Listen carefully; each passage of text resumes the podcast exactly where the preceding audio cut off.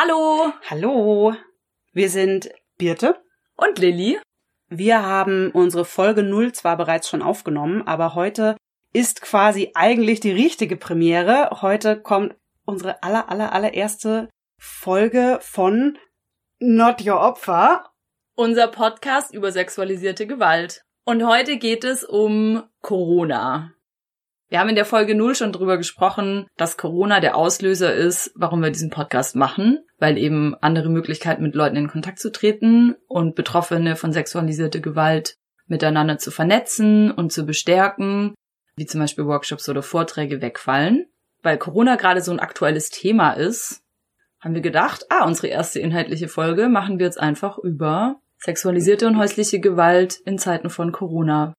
Was sind die Probleme, die sich besonders stellen für Betroffene von sexualisierter Gewalt? Inwiefern begünstigt Corona sexualisierte Gewalt oder häusliche Gewalt? Das sind die Themen der heutigen Folge.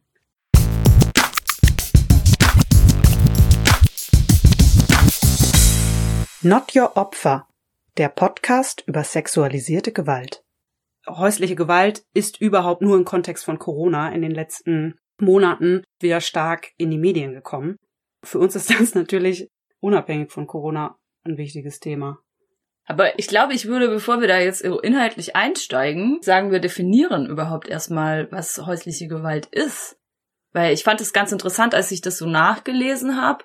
Irgendwie in häusliche Gewalt, da steckt ja so prominent dieses Wort Haus drin. Aber eigentlich muss häusliche Gewalt überhaupt nicht in einem Haus stattfinden. Ähm, Sondern, was würdest du sagen? Ich glaube, es geht darum eigentlich hauptsächlich, dass es halt Leute sind, entweder in engen sozialen Beziehungen oder die gemeinsam in einem Haushalt leben. Also es muss dann halt kein Haus sein, Mhm. sondern es kann auch eine Wohnung sein oder es kann meinetwegen ein Geflüchtetenheim sein oder irgendwie sowas in der Art. Der Ort von häuslicher Gewalt muss gar nicht so zwangsläufig das Haus sein.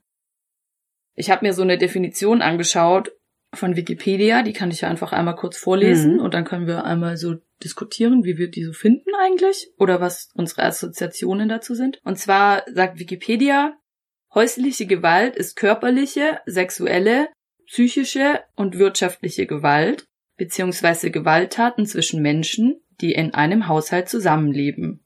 Unter den Oberbegriff der häuslichen Gewalt fallen deshalb nicht nur Gewalt in Paarbeziehungen wie Ehen, Lebensgemeinschaften vor, während und nach einer Trennung, sondern auch Gewalt gegen Kinder, Gewalt von Kindern gegenüber Eltern, Gewalt zwischen Geschwistern und Gewalt gegen im Haushalt lebende ältere Menschen. Genau, ich finde es irgendwie Hm. gut, dass es so eine umfassende Definition ist und dass es eben nicht darauf fokussiert ist, wo es stattfindet im Haus, sondern dass es eben auch woanders stattfinden kann und dass so prominent gemacht wird, dass es eben nicht nur körperliche Gewalt ist oder nicht nur, also Wikipedia sagt jetzt sexuelle, wir sagen sexualisierte Gewalt, sondern dass auch psychische Gewalt da so relevant ist und dass auch Gewalt gegen Kinder oder Gewalt zwischen Geschwistern oder Gewalt gegen ältere Menschen auch mit eingefasst ist. Daran denkt man oft nicht, wenn man über sexualisierte Gewalt spricht, dann hat man irgendwie so ein klassisches heterosexuelles Ehepaar irgendwie vor Augen, wo wahrscheinlich er sie schlägt oder so. Jetzt hast du gerade sexualisierte Gewalt gesagt und nicht häusliche Gewalt. Ich frage mich nur, inwieweit, weil es ist jetzt immer von häuslicher Gewalt die Rede, frag mich nur, wie weit denken Menschen da sexualisierte Gewalt mit? Ist das für dich klar, dass das dazugehört, wie jetzt in der Definition es auch steht? Ich glaube, häusliche Gewalt muss nicht sexualisierte Gewalt umfassen. Dann habe ich mich jetzt auch gerade verquatscht. Das ist natürlich ungünstig. Genau, also ich glaube, häusliche Gewalt kann sich schon auch einfach irgendwie auf so psychische Gewalt oder körperliche Gewalt beschränken. Aber sexualisierte Gewalt ist eben Teil von häuslicher Gewalt und deswegen ist es für uns auch interessant, darüber in dem Podcast zu Mhm. sprechen. Ja. Wollen wir noch was zur Definition sagen? Hast du noch irgendwas, wie du es anders verstehen würdest? Ich dachte gerade noch an die Dauer, genau, ob das einmalig ist oder über einen längeren Zeitraum anhält. Glaube, von der Dauer her, wahrscheinlich würde man halt auch immer sagen, es ist häusliche Gewalt, wenn es so einmalig ist. Aber wahrscheinlich ist die meiste häusliche Gewalt, die stattfindet, eigentlich längerfristig und hat sich schon so eingebrannt in so Muster, wie man miteinander umgeht.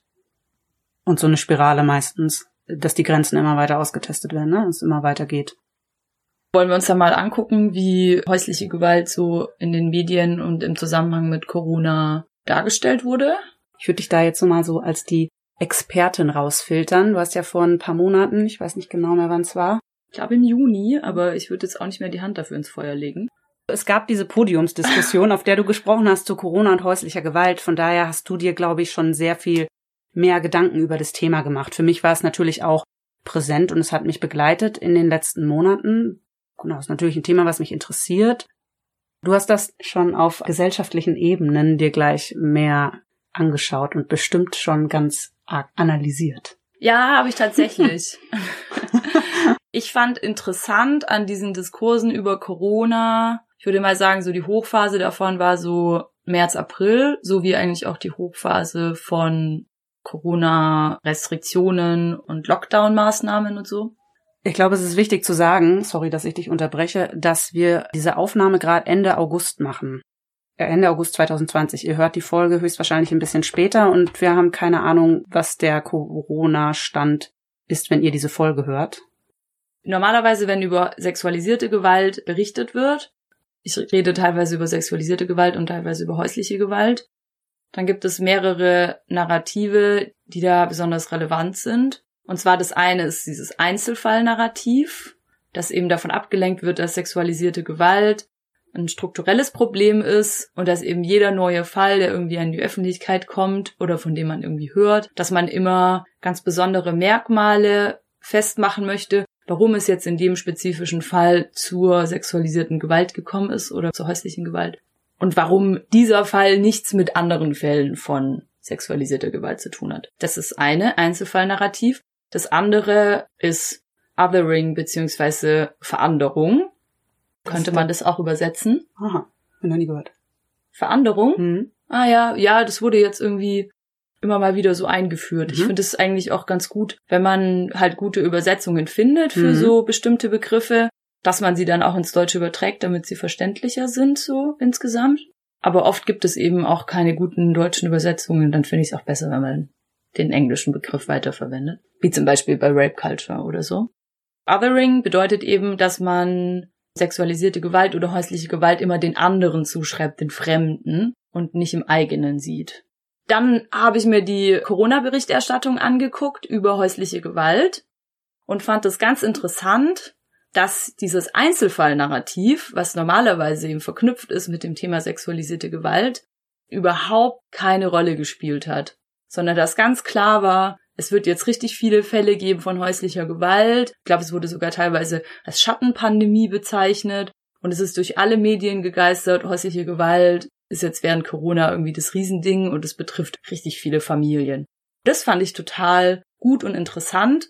Und ich glaube auch, das hat so das Thema sexualisierte Gewalt oder häusliche Gewalt in der Berichterstattung auch auf jeden Fall vorangebracht, was nämlich auch dazu geführt hat, dass dieses zweite Narrativ, was ich eben genannt habe, Othering bzw. Veranderung, dass man sexualisierte Gewalt immer den anderen zuschreibt und eben nicht bei sich selber sieht oder eben dann auch denkt, dass man zum Beispiel selber nie von häuslicher Gewalt betroffen werden kann, also dass es einem einfach selber nicht passiert, dass man auch total ungläubig ist, wenn es dann tatsächlich mal passiert. Das war auch total runtergefahren, beziehungsweise halt so die Wege, die Othering normalerweise nimmt, die hat es jetzt in dem konkreten Fall nicht genommen. Weil der normale Weg ist, dass man so Fremden beziehungsweise Ausländern oder rassifizierten Menschen sexualisierte Gewalt zuschreibt. Ja, ich habe dann Einwand, aber äh, ja. vielleicht erstmal weiter oder für den Gedanken zu Ende. So funktioniert es normalerweise oft, würde ich sagen, Othering in Bezug auf sexualisierte Gewalt. Das war jetzt während Corona auf jeden Fall anders. Es gab auch ein bisschen Othering, das lief dann eher über Klassismus, dass man halt gesagt hat, das sind bestimmt irgendwie so in Anführungsstrichen sozial schwache oder irgendwie benachteiligte Familien, die irgendwie wenig Einkommen haben und in so ganz kleinen Wohnungen wohnen, die irgendwie besonders von häuslicher Gewalt betroffen sind, was ja ein Stereotyp ist. Was mir aber auch ganz besonders aufgefallen ist in der Corona-Berichterstattung zu häuslicher Gewalt, war eben so eine Normalisierung, dass gesagt wurde, ah, jetzt ist Corona und deswegen steigt jetzt auch die häusliche Gewalt, die Fallzahlen. Und es wurde so dargestellt wie so eine Art Naturgesetz. Und irgendwie so der Gipfel dieser Naturgesetzlichkeit habe ich mal in einem Radiobeitrag gehört, im Deutschlandfunk ist der gelaufen, ich glaube im April. Der wurde irgendwie überschrieben mit dem Titel Corona-Gewaltopfer. Als wären diese Gewaltopfer oder diese Betroffenen von Gewalt, von Gewalt betroffen wegen Corona, aber es ist natürlich Quatsch, sondern sie sind davon betroffen, weil sich TäterInnen dazu entschieden haben, Gewalt auszuüben. Und es gab eben dieses ganz krasse Narrativ, dass eben der Lockdown irgendwie jetzt automatisch dazu führt, dass Gewalt ausgeübt wird. Und ich fand, das war eine ziemlich heftige Verharmlosung von häuslicher Gewalt. Du hattest, du hattest mir eben angedeutet, dass du einen Einwand machen möchtest. Na, ich fand es jetzt ganz spannend, weil du jetzt hast du quasi positive Aspekte oder Sachen gesagt, die du positiv fandest an der Berichterstattung und gleichzeitig kritische Punkte schon genannt. Mein Einwand war, ja, ich verstehe, was du meinst, dass das Othering abgenommen hat in Bezug auf ja, es ist, findet prinzipiell komplett im Fremden statt, aber du hast es eigentlich selber schon gesagt, dass es eben mehr sich dann auf migrantische Familien verschoben hat oder auf Klassizismus, heißt es richtig? Nicht Klassifizismus. Das heißt Klassismus. Klassismus. Klassizismus. Klassismus. Vielleicht müssen wir das auch einmal definieren. Ah, Klassismus Mhm. ist Diskriminierung aufgrund der tatsächlichen oder angenommenen Zugehörigkeit zu einem sozialen Milieu. So würde ich es jetzt Mhm. mal ganz kurz und knapp Mhm. ähm, definieren. Und das betrifft eben hauptsächlich Menschen, die entweder irgendwie tatsächlich oder vermeintlich arm sind. Mein Einwand war, dass ich das gar nicht so, genau, ich sehe, dass das Othering auf jeden Fall stattgefunden hat. Das hat sich eben nur verschoben. Ich sehe nicht, dass jetzt der typische weiße Cis-Mann erkannt hätte, oh, es findet ja auch in meinem Umfeld statt. Oder das frage ich mich, ob das wirklich stattgefunden hat oder ob es nach wie vor immer weiter das Narrativ war von, naja, es passiert ja woanders, es passiert ja da, wo jetzt gerade die Menschen auf engem Raum zusammenleben, es passiert da, wo es ohnehin schon finanzielle Probleme gibt. Naja, was ich halt interessant fand, also stimmt natürlich, was du sagst. Ich glaube, man ist immer noch nicht so richtig dazu gekommen, dass man einsieht, häusliche Gewalt findet höchstwahrscheinlich auch in meinem unmittelbaren Freundinnen- und Bekanntenkreis statt. Aber gleichzeitig wurde irgendwie schon in der Berichterstattung richtigerweise klar gemacht, so, hey, häusliche Gewalt ist ein riesiges Problem und es geht potenziell eben durch die ganze Bevölkerung durch. Also ich will die Berichterstattung nicht zu sehr loben. Ich habe ja gesagt, es gab da richtig viele problematische Punkte, vor allem die Normalisierung und Verharmlosung. Aber ich glaube, es gab auf jeden Fall so einen Moment, wo irgendwie klar war, so, ja, häusliche Gewalt ist irgendwie so ein Riesending. Man ist nicht davor geschützt, weil man weiß, heterosexuell und gut situiert ist. Ich fänd's auch interessant jetzt gegen dieses Diskursive. Ich meine, das ist halt dann schon auch alles immer recht abstrakt. Auch mal so ein paar tatsächliche Zahlen zu stellen, so wie oft hat häusliche Gewalt jetzt eigentlich tatsächlich stattgefunden in Zeiten von Corona. Kann man das dann schon sagen? Ich habe zum Beispiel gelesen, dass das eigentlich erst, dass da die ganzen Zahlen es erst so im November rum, Ende des Jahres hin zu erwarten sind.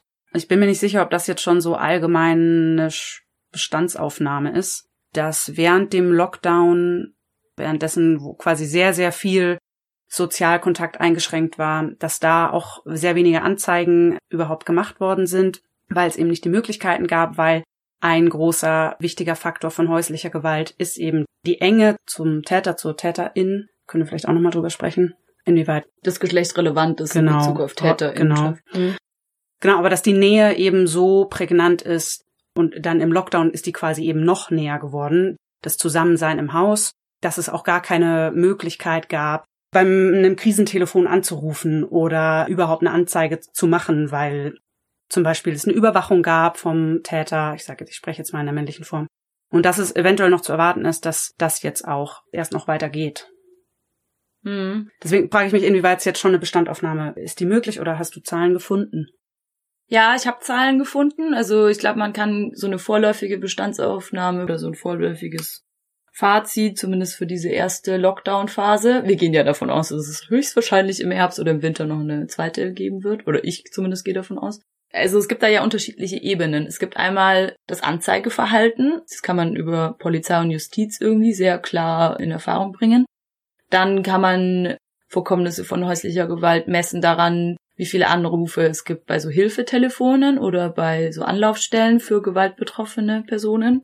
Und es gab aber auch eine Studie von der Technischen Universität in München, die sich eben angeguckt haben, im Zeitraum zwischen dem 22. April und dem 8. Mai, wie viele Fälle von häuslicher Gewalt es eben gab. Ich fange jetzt mal an mit dieser Studie. Die sind auf erschreckende Zahlen gekommen. Die sagen nämlich, dass 3,6 Prozent aller Frauen in der Zeit der strengen Kontaktbeschränkungen von ihrem Ehemann oder Lebensgefährten vergewaltigt worden sind. Und 3,1 Prozent aller Frauen gaben an, mindestens einmal körperliche Gewalt wie Schläge erlebt zu haben. Und in 6,5 Prozent aller Haushalte wurden Kinder körperlich bestraft. Diese Zahlen sind jeweils dann immer noch gestiegen, vor allem die Risikofaktoren waren, wenn tatsächlich eine Quarantäne verhängt wurde, also wenn man wirklich nicht aus dem Haus gehen konnte, oder wenn es große finanzielle Sorgen gegeben hat. Und es passt ja auch dazu, dass eben finanzielle Abhängigkeit ein Risikofaktor ist von häuslicher Gewalt. Und das finde ich schon ganz schön enorme Zahlen, die aber auch dadurch gestützt werden, dass zum Beispiel alle ähm, Krisenanlaufstellen und Hilfetelefone auch gesagt haben, dass bei ihnen die Anruferinnenzahl massiv gestiegen ist. Das sind dann aber, glaube ich, nicht nur neue Fälle von häuslicher Gewalt, sondern da sind eben auch Menschen dabei, die schon in der Vergangenheit von sexualisierter Gewalt oder häuslicher Gewalt irgendwie betroffen waren und bei denen Sachen hochkommen, die aufgrund von Isolation Depressionen verschärfen und die eben deswegen verstärkt solche Angebote in Anspruch genommen haben. Und dann gibt es eben, das habe ich ja gerade noch gesagt, gibt noch diese Ebene von Anzeigeverhalten. Da ist das Bild irgendwie ziemlich uneinheitlich. Da haben nämlich zum Beispiel manche Bundesländer gesagt, wie irgendwie Bremen habe ich jetzt konkret im Kopf oder auch Baden-Württemberg oder andere Bundesländer, dass bei ihnen die Anzeigenzahlen nicht gestiegen sind.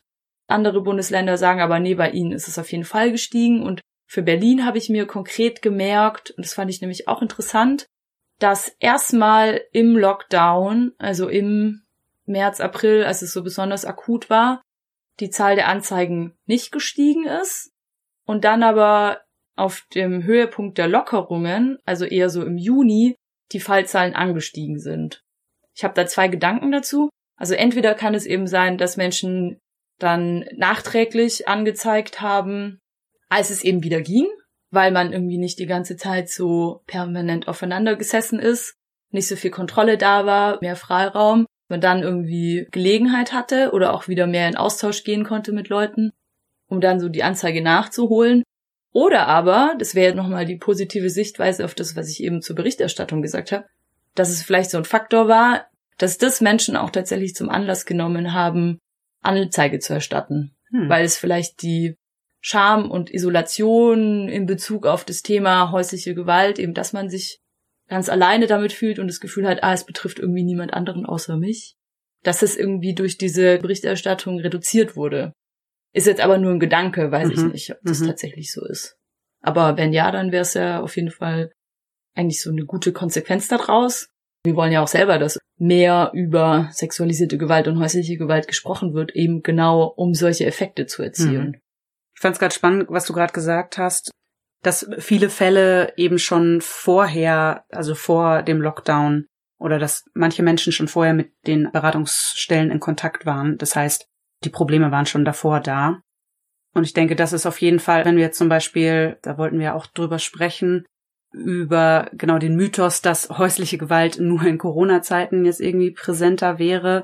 Das zeigt ja genau, dass es viele Fälle gab, die in der Corona-Zeit eher eskaliert sind, aber die Bedingungen dafür sind eigentlich schon immer da gewesen. Und die haben sich quasi verschärft. Aber es, es zeigt mir eigentlich, dass es Genau, das ist, um was geht's eigentlich bei dem, bei dem Thema häusliche Gewalt? Also welche Strukturen begünstigen überhaupt, dass häusliche Gewalt vorkommen kann oder sexualisierte Gewalt? Das finde ich nochmal spannend zu fragen, weil das könnte vielleicht entkräftigen. Entkräften dieses eine Narrativ in der Berichterstattung, dass jetzt Corona der massive Faktor ist, dass häusliche Gewalt gerade übelst ansteigt und dass es aber sonst jetzt nicht so ein genau, genau, relevantes genau, Problem genau, ist. Genau. Ich finde es natürlich auch prinzipiell eine sehr positive Sache, dass mehr über häusliche Gewalt berichtet worden ist, äh, mehr darüber gesprochen worden ist, in wirklich allen Medien. Genau, aber ich möchte auch gerne betonen, dass das eben nicht nur jetzt ein Problem ist. und ich auch die Angst davor habe, also ich, ich befreunde uns natürlich, weil alle, wenn in Zukunft, wann auch immer das sein wird, wahrscheinlich wieder einen Normalis oder naja, wir wollen ja nicht zum Normalzustand zurück, aber wir wollen zu einem Zustand ohne Corona zurück und würde mir aber natürlich wünschen, dass äh, das Thema häusliche Gewalt dann nicht einfach versandet und es eben nur an Corona geheftet ist. So nach dem Motto, ah, jetzt Corona vorbei, also glücklicherweise ist dieses Symptom der Corona-Pandemie, häusliche Gewalt, damit jetzt dann auch abgehakt. So mhm. meinst du? Ja, ja so darf es natürlich auf keinen Fall passieren. Ich glaube eigentlich, es ist jetzt halt auch so eine Spekulation, ne? Also ich kann es jetzt irgendwie nicht durch irgendwelche Zahlen untermauern, aber ich würde auch davon ausgehen, dass eigentlich in den wenigsten Familien, wo jetzt während Corona häusliche Gewalt stattgefunden hat, dass es aus heiterem Himmel gekommen ist. Also ich gehe mal davon aus, dass da vorher auch schon häusliche Gewalt stattgefunden hat oder zumindest so massive Risikofaktoren dafür gegeben hat. Also mir ist wichtig zu betonen, dass ja wir generell eben in einer Welt leben, die sexualisierte Gewalt oder häusliche Gewalt begünstigt und das sind Strukturen wie ein ungleiches Machtverhältnis zwischen den Geschlechtern, patriarchale Strukturen, die Sexismus generell begünstigen, die ja auch Gewalterfahrungen negieren oder nicht erkannt werden, nicht als solche verstanden werden. Deswegen machen wir diesen Podcast so, um überhaupt mehr Bewusstsein, das ist auf jeden Fall mein, mein Bedürfnis, mehr Bewusstsein in die Welt zu bringen von wo und wann und wie ist sexualisierte Gewalt eigentlich ständig um uns und in welchen kleinen äh, Nischen versteckt sie sich. Auf diesen Nährboden fällt dann eben ein Lockdown und dann können Sachen noch mehr eskalieren. Aber diese Situation ist quasi Status quo, seit wir in einer sehr patriarchalen Welt leben und das ist also ungefähr schon immer. genau. ja. Vielleicht ist es im Lachen untergegangen, ungefähr schon immer, habe ich gerade gesagt. Krasse Risikofaktoren für häusliche Gewalt sind einerseits Stress, Veränderung und Abhängigkeit. Und mit Abhängigkeit ist eben hauptsächlich finanzielle Abhängigkeit gemeint. Aber es kann eben auch die Abhängigkeit von einem Kind gegenüber einem Elternteil sein oder so. Was meinst du mit Veränderung?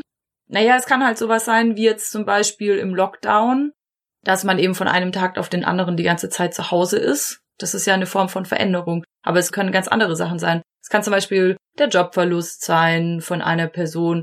Es kann ein Umzug sein. Es kann die Geburt von einem Kind sein. All sowas sind irgendwie Situationen, wo ja Menschen vielleicht so Probleme haben, sich an eine neue Situation anzupassen. Und das begünstigt häusliche Gewalt. Ja. Mhm. Und Abhängigkeitsverhältnisse sind halt irgendwie der krasse Faktor. Und die sind eben in Familien, beziehungsweise in Menschen, die halt in einem Haushalt miteinander zusammenleben und irgendwie so eine Versorgungsgemeinschaft bilden oder was auch immer, sind eben Abhängigkeitsverhältnisse prägend. Ja, und warum auch nie rauskommt aus der Situation. Man kann da rauskommen, ich glaube, das ist auch nochmal sehr wichtig zu betonen. Aber warum es es schwierig macht.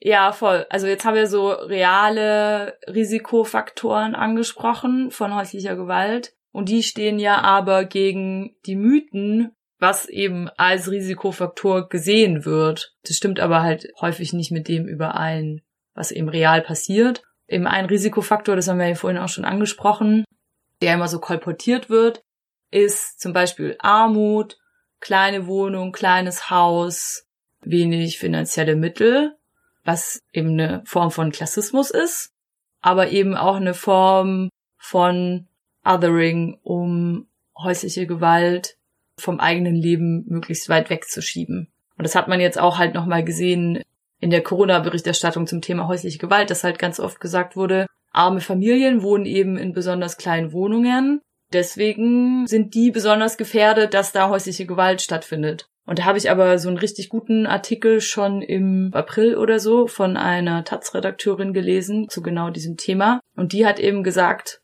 ja, es ist halt absoluter Bullshit. Man kann es halt auch genau andersrum sehen. Arme Menschen oder halt Menschen, die halt in der kleinen Wohnung miteinander zusammenleben, auf engem Raum, die sind schon total eingespielt, damit eben so eng aufeinander zu sein, während in Menschen, die halt finanziell gesellschaftlich besser gestellt sind und in großen Wohnungen oder Häusern wohnen, und jetzt aber halt wegen dem Lockdown auch ziemlich nah aufeinander sind, dass die eben diese Situation gar nicht so kennen oder halt nicht so eingespielt sind damit und dass es genauso sein kann, dass eben in sozial besser gestellten oder gut situierten Familien dann häusliche Gewalt stattfindet. Ja, das finde ich super spannend, den Punkt. Ja, ich dachte gerade, diese Risikofaktoren, die du vorhin gesagt hast, zum Beispiel Stress. Ich hatte irgendwie so das Bild gerade von so einem Supermanager, der jetzt total im Stress ist während dem Lockdown, weil ihm alle Verträge wegfallen und der aber in dieses Narrativ oder in dieses Täterbild, in das klassische Täterbild vielleicht nicht als erstes reinpassen würde, dass man eben an gut situierte, im Job erfolgreiche Männer denkt. Was vielleicht noch ein bisschen kurz gekommen ist bisher, dass wir auch über Kinder reden. Ich hatte das Gefühl, hm. meistens, wenn wir jetzt gerade gesprochen haben, dann hatten wir tatsächlich eben doch dieses Bild vor Augen von so einer heterosexuellen Partnerinnenschaft.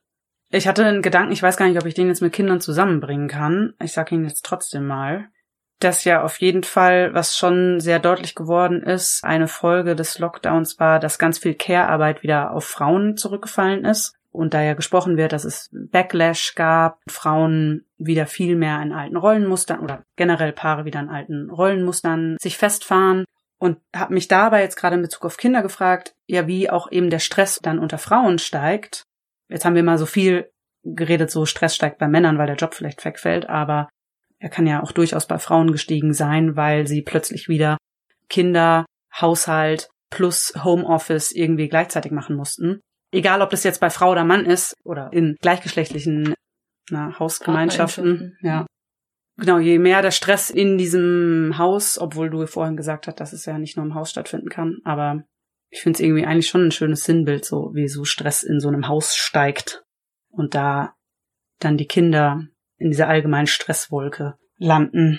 Auf jeden Fall voll der gute Gedanke, weil einerseits natürlich, wenn bei Frauen auch Stress steigt, zum Beispiel, weil sie halt wieder irgendwie wahnsinnig viel Care-Arbeit übernehmen müssen, oder halt tendenziell Frauenjobs, prekärere Jobs sind, die dann schneller mal gekündigt werden oder die eben nicht durch Kurzarbeiter in Geld aufgefangen werden, jetzt weiß ich nicht mehr, wie ich den Satz angefangen habe, dass sie das halt auch potenziell dann an Kindern auslassen oder halt, dass Kinder ja durch den Lockdown auch extrem gestresst wurden, weil sie halt teilweise nicht rausgehen konnten, Spielplätze waren geschlossen, konnten nicht in die Schule gehen, haben ihre Freundinnen und Klassenkameradinnen nicht gesehen. Dass das auch bei Kindern zu Stress geführt hat und halt auch potenziell so Gewalt äh, zwischen Geschwistern begünstigt mhm. hat oder weiter begünstigt. Was ich bei Kindern ganz interessant finde, ich weiß nicht, ob das jetzt bei Kindern ist als bei anderen Betroffenen, ob das da jetzt signifikanter wäre, aber denke schon, dass oft durch erst im Außen, also in Einrichtungen, in die man geht, in Sportvereine, zu anderen Hobbys, in Freundeskreise, was auch immer. Wenn man in das andere reingeht und erst durch das Feedback von anderen Personen versteht man vielleicht, ah, irgendwas, was zu Hause gerade passiert, ist überhaupt Gewalt? Also dass es quasi diesen Reflexionsmoment erst durch das andere gibt. Oder zum Beispiel, weil, jetzt wäre ein klassisches Beispiel, ein Kind geht in den Sportverein und der Trainer, die Trainerin sieht, das Kind hat blaue Flecken. So, das wäre ein super klares Indiz für, da muss man jetzt mal nachhaken. Sollte. Hoffentlich. Shoutout an alle JugendleiterInnen. genau. Aber das ist dieser Moment von erst im Gespräch mit anderen erkennen, dass das, was da zu Hause passiert, nicht normal ist den gab's halt so jetzt auf jeden Fall im starken Lockdown und auch danach sicherlich sehr wenig. Und ich komme jetzt drauf, weil ich denke, bei Kindern ist das nochmal besonders, weil alles, was Kinder erleben zu Hause, sehen sie halt tendenziell als normal an. Und erst im Abgleich zu anderen kann das Kind verstehen, so, ah nee, ist vielleicht doch nicht so normal. Ja, du hast mich heftig nicken sehen.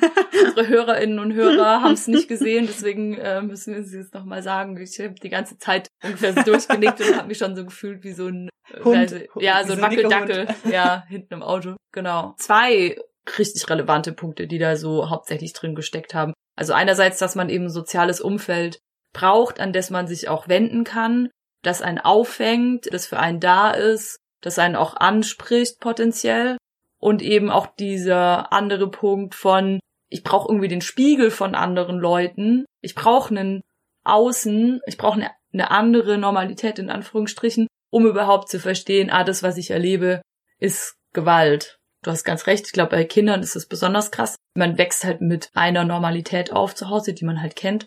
Natürlich ist es normal, so alles, was man erlebt, ist normal. wie kommst du als Kind in so eine Situation, dass du das in Frage stellst, was du erlebst? Genau erst dann, wenn du bei einer anderen Familie zu Hause bist und merkst so, ah nee, die raunzen sich irgendwie nicht die ganze Zeit an, mhm. gegenseitig beim Essen und machen sich irgendwie fertig. Was ja schon mal so eine Form von psychischer Gewalt wäre, die eben ganz, ganz typisch ist, irgendwie, dass man sich so gegenseitig verbal demütigt. Ja, mir ist eine Frage eingefallen. Vielleicht ist das ein Punkt, auf den wir eh noch zu sprechen kommen wollten, nämlich Prävention und auch mit dem Gedanken an jetzt den folgenden Herbst und Winter. Was könnte man denn noch anders oder vielleicht besser machen? Wenn ich jetzt nämlich zurückdenke, es gab dann viele Aufrufe für Frauen, nämlich erleben sie Gewalt zu Hause. Äh, hier sind die Telefone, wo sie anrufen können oder diese Aktion von Lidl. Oder waren es mehrere Supermärkte? Ja, beziehungsweise es war eigentlich eine Aktion vom Bundesministerium für ja. Frauen, Familie etc., die zusammengearbeitet haben mit Supermärkten und eine Plakataktion gemacht haben. Zu Hause nicht sicher. Genau, danke schön. Also ich bin mir gar nicht sicher, aber ich habe das jetzt immer so ein Gefühl gehabt, da wurden tendenziell eher Frauen angesprochen als Kinder. Und wo wurden denn, vielleicht weißt du das, wo wurden denn Kinder abgeholt mehr mit, erlebst du gerade Gewalt zu Hause, an wen kann man sich wenden? Normalerweise passiert sowas hoffentlich durch so Bezugspersonen von Kindern in der Schule zum Beispiel, also LehrerInnen, die eben auch ein Kind langfristig mitbekommen und merken, ist es bedrückt, hat es Sorgen, ist es fahrig, lassen die Leistungen in der Schule nach. Und dann eine positive Aktion, von der ich mal gehört habe, war, dass in sozialen Medien zum Beispiel mit InfluencerInnen zusammengearbeitet wurde, die eben auch so an Kinder und Jugendliche direkt adressieren können.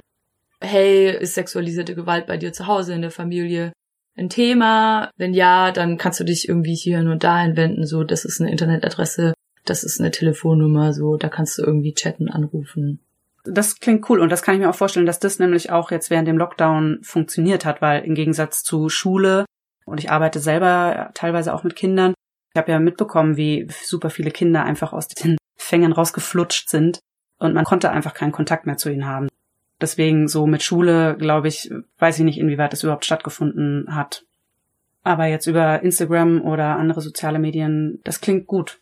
Also ich habe das halt mal gehört, dass es so eine Aktion gab. Ich weiß halt leider nicht, wie groß die dann war oder wie weitreichend, aber das fand ich irgendwie eine ganz coole Idee. Aber jetzt sind wir eigentlich schon bei dem Thema so Prävention häuslicher Gewalt, beziehungsweise was sind die Forderungen, die man so stellen muss, gerade jetzt auch für die nächsten Monate, damit eben häusliche Gewalt nicht wieder so, ich sag mal in Anführungsstrichen, in Kauf genommen werden muss für funktionierenden Seuchenschutz, dass man eben sagt, ah nee, irgendwie Lockdown, alle müssen zu Hause bleiben, um Corona nicht zu übertragen. Und man nimmt eben damit in Kauf, dass häusliche Gewalt stattfindet, weil so war es ja eigentlich die letzten Monate und so darf es aber auf keinen Fall sein. Und wir haben uns ein paar Sachen überlegt, wie wir glauben, dass häusliche Gewalt verhindert oder zumindest eingeschränkt werden kann oder wie Betroffene möglichst einfach Hilfe bekommen und nicht in so einer krassen Isolation verharren müssen durch den Lockdown.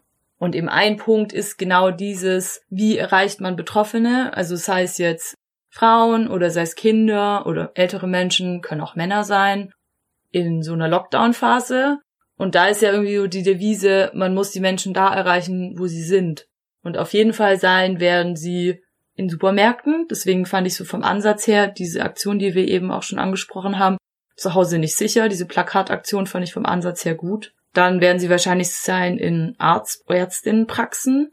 Da kann man auch Infomaterial auslegen, beziehungsweise Ärztinnen so nochmal so einen ganz besonderen Fokus drauf haben. Da sind die Leute gereizt, sind sie ängstlich, haben sie psychosomatische Beschwerden wie zum Beispiel Bauchschmerzen oder Kopfschmerzen die auf häusliche Gewalt hinweisen können, weil ganz oft haben die Leute nämlich eben keine blauen Flecken. Mhm. Und drittens, wo sind sie? Eben, was wir gerade schon gesagt haben, in den sozialen Medien, dass man Chat-Angebote bereitstellt, mit Influencerinnen zusammenarbeitet, um die Leute zu erreichen. Und zu dieser Plakataktion, ich fand die ja eigentlich gut, aber mir ist halt aufgefallen, jetzt zum Beispiel bei dem Lidl, der direkt bei mir um die Ecke ist, dass da irgendwie in so einer Ecke so ein kleines DIN A4 schwarz-weiß ausgedrucktes Zettelchen hing. Zu Hause nicht sicher, bla bla, wenden sich hier nur dahin. Das hat natürlich irgendwie niemand gesehen. Dann fühlt man sich als Betroffene nicht ernst genommen. Also große Bitte, druckt's mal alles nochmal schöner aus und hängt's in größer irgendwo hin. damit auch klar ist, so, hey, das ist ja ein relevantes Thema und wird jetzt nicht hier wieder so in die Nische abgeschoben. Ja, ich habe es gut gesehen. Das ist wirklich groß ausgedruckt auf so Ausstell, na, diese Klappaufsteller an jeder Kasse stand. Ja, so soll es sein. Ja. Bitte überall. Ja, überall so. Genau, aber wir haben uns auch noch andere ähm, Forderungen überlegt. Wir haben ja gesagt, Abhängigkeit, vor allem auch finanzielle Abhängigkeit, ist ein krasser Risikofaktor für häusliche Gewalt. Und deswegen so eine Forderung, wie man häusliche Gewalt erschweren könnte, zumindest, dass man Frauen mehr Macht und finanziellen und auch zeitlichen Freiraum gibt, was zum Beispiel erreicht werden kann, indem Kitas und auch Schulen auf jeden Fall offen gehalten werden, dass Frauen nicht kurzfristig gekündigt wird, dass Kurzarbeiterinnengeld auch für Teilzeitkräfte gezahlt wird. Und auch die Beratungsangebote als absolut systemrelevant gelten. Genau. Also einerseits Beratungsstellen, aber auch Frauenhäuser müssen auf jeden Fall offen gehalten werden, so wie das ja zum Beispiel für Therapien auch funktioniert hat. Mhm. Therapien haben ja einfach weiter stattgefunden und man muss einfach sagen so, hey, Anlaufstellen für so gewaltbetroffene Frauen oder gewaltbetroffene Personen, die sind jetzt einfach wichtiger als solchen Schutz. Was ist denn, das ist gerade nur so ein Gedanke, was ist denn mit, es gibt ja auch viel so FamilienhelferInnen. Ich weiß gar nicht, wie das mit denen waren, ob die dann, die durften bestimmt ihre Besuche nicht mehr machen. Das wäre auch total wichtig, dass sowas weiter stattfindet. Mhm. Würde es auch wichtig finden, dass zum Beispiel KlassenlehrerInnen oder Zugspersonen von Kindern auf jeden Fall auch versuchen, so einen ganz engmaschigen Kontakt in die Familien reinzuhalten. Dass man zum Beispiel irgendwie sagt, also ich weiß nicht, wie realistisch es ist, aber wenn Schulen zugemacht werden, dass man sagt so, die Klassenlehrerin ruft irgendwie mindestens einmal die Woche bei dem Kind an und horcht mal ganz persönlich nach, was da eigentlich los ist. Dass man eben nicht nur so Videokonferenzunterricht hat, wo man nur so kleine Bildchen hat und gar nicht so richtig sieht, was ist eigentlich los so bei den Einzelpersonen. Das wären so meine wichtigsten Sachen. Mhm. Und eben klar sehen, jetzt in Corona-Zeiten und auch natürlich darüber hinaus, häusliche Gewalt ist ein Problem, was sich quer durch die ganze Bevölkerung zieht. Also ich wünsche mir, dass man sich eben nicht an Klischees orientiert, wer von häuslicher Gewalt betroffen ist und wer nicht, sondern dass man gerade bei so gut situierten Familien auch annimmt, dass häusliche Gewalt in diesen Familien stattfinden kann weil der äußere Schein trügt häufig. That's for sure. Ich dachte gerade noch, weil das müssen wir eh ankündigen, dass wir jetzt eine E-Mail-Adresse haben, unter der ihr uns erreichen könnt, nämlich notyouropfer at riseup.net. Danke. Sagen wir es noch einmal? Ja, wir sagen es nochmal, falls es jetzt irgendwie zu schnell gegangen ist. Not Your Opfer, wie eben der Name von unserem Podcast auch heißt, at riseup.net. Schreiben wir nochmal auf. Da könnt ihr uns sämtliche Kommentare so oder so immer gerne zum Podcast schicken. Gerne auch Positives, aber natürlich auch Kritisches oder Fragen. Mich würde total interessieren, wenn ihr nämlich gute Ideen habt, was Prävention angeht, generell, oder auch es bereits Erfahrungen gibt, was gut funktioniert hat und was nicht. Was mir auch ein besonderes Anliegen ist, wenn wir Begriffe, irgendwas um uns werfen, was aber eigentlich total unverständlich ist, dass ihr uns darauf aufmerksam macht, dass wir das nochmal für alle erklären können. Ich würde dann gar nicht sagen, dass wir dann der einen Person individuell antworten, sondern ich würde halt wirklich das dann gern für alle nochmal erklären. Ich wollte noch sagen, dass wir alle Quellen, über die wir gesprochen haben, euch verlinken werden. Und wir werden euch da auch Adressen reinschreiben, von Beratungsstellen beziehungsweise von Orten, wo ihr Informationen bekommt über das Thema, falls ihr betroffen seid oder auch nicht, falls ihr euch weiter informieren wollt. Ja, ich glaube, mit dem Thema ähm, Corona und häusliche Gewalt sind wir jetzt eigentlich durch. Jetzt haben wir uns gerade erst warm gequatscht. Oh Gott, ja, wir haben uns wirklich jetzt erst warm gequatscht, aber. Es ist unsere erste Folge, unsere erste richtige Folge von Lilly und Birte in einem Podcast und verzeiht uns, wenn wir manchmal noch so aufgeregt sind. Jetzt halten wir schon Händchen, weil wir so aufgeregt sind. Ja. Lilly, du hast dir sowas Tolles ausgedacht. Ja, ich hatte die Idee, dass wir noch so eine neue Dauerkategorie einführen in unseren Podcast. Und zwar die Frage, was hat uns in der letzten Zeit empowered? Was hat dich denn bestärkt? Das kommt ja von mir, die Idee mit dieser Kategorie. Und dann habe ich so ganz viel darüber nachgedacht Und es gibt ein paar Sachen, die mich empowert haben, über die will ich jetzt aber gerade im Podcast nicht reden oder beziehungsweise noch nicht reden. Und dann habe ich so nachgedacht, ja, was hat mich empowert? Und eigentlich muss ich halt sagen, und das ist halt so ein bisschen platt, aber es ist einfach so, dass es mich irgendwie übelst empowert, dass wir diesen geilen Podcast machen. Wir haben uns die letzten Tage zusammengesetzt. Wir sind nämlich gerade zusammen in so einem Häuschen und haben ganz viel am Podcast gearbeitet.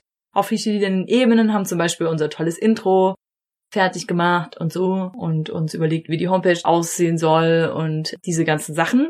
Und das finde ich einfach total krass, jetzt irgendwie zu merken, so, wow, es nimmt Formen an und demnächst geht's online. Und wir hatten die Idee vor ein paar Monaten und jetzt ist es einfach, es wird jetzt da sein.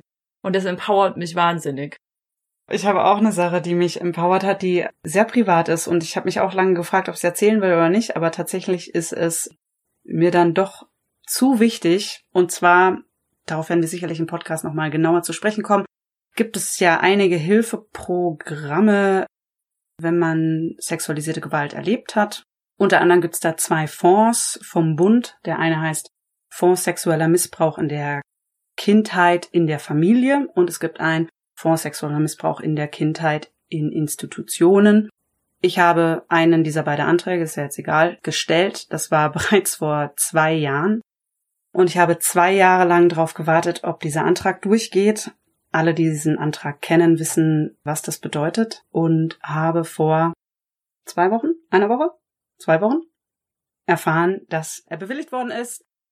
Yeah! Yes, sir! ja, was das bedeutet, sagen wir mal wann anders, wenn wir vielleicht darüber über diesen Fonds mal genauer sprechen, weil das ist sehr interessant. That's the most empowering, was überhaupt hätte passieren können geil. Ich würde sagen, mit diesen beiden empowernden Momenten, die wir jetzt noch mit euch geteilt haben, lassen wir euch jetzt auch alleine. Ich glaube, es war jetzt auch genug Futter zum drüber nachdenken, um vielleicht Energie draus zu ziehen, um mit anderen in Kontakt zu gehen. Haltet die Augen offen und die Nasen und Ohren, falls ihr was in eurer Nachbarinnenschaft mitbekommt, was eventuell Gewalt sein könnte. Und seid solidarisch zueinander und nett. Nicht immer. Manchmal muss man fuck you sagen. Manchmal muss man auch fuck you sagen. Mhm. Aber manchmal muss man auch sagen, danke fürs Zuhören. Ja, das war's. danke Lilly dir. Bis dann. Ciao. Tschüss.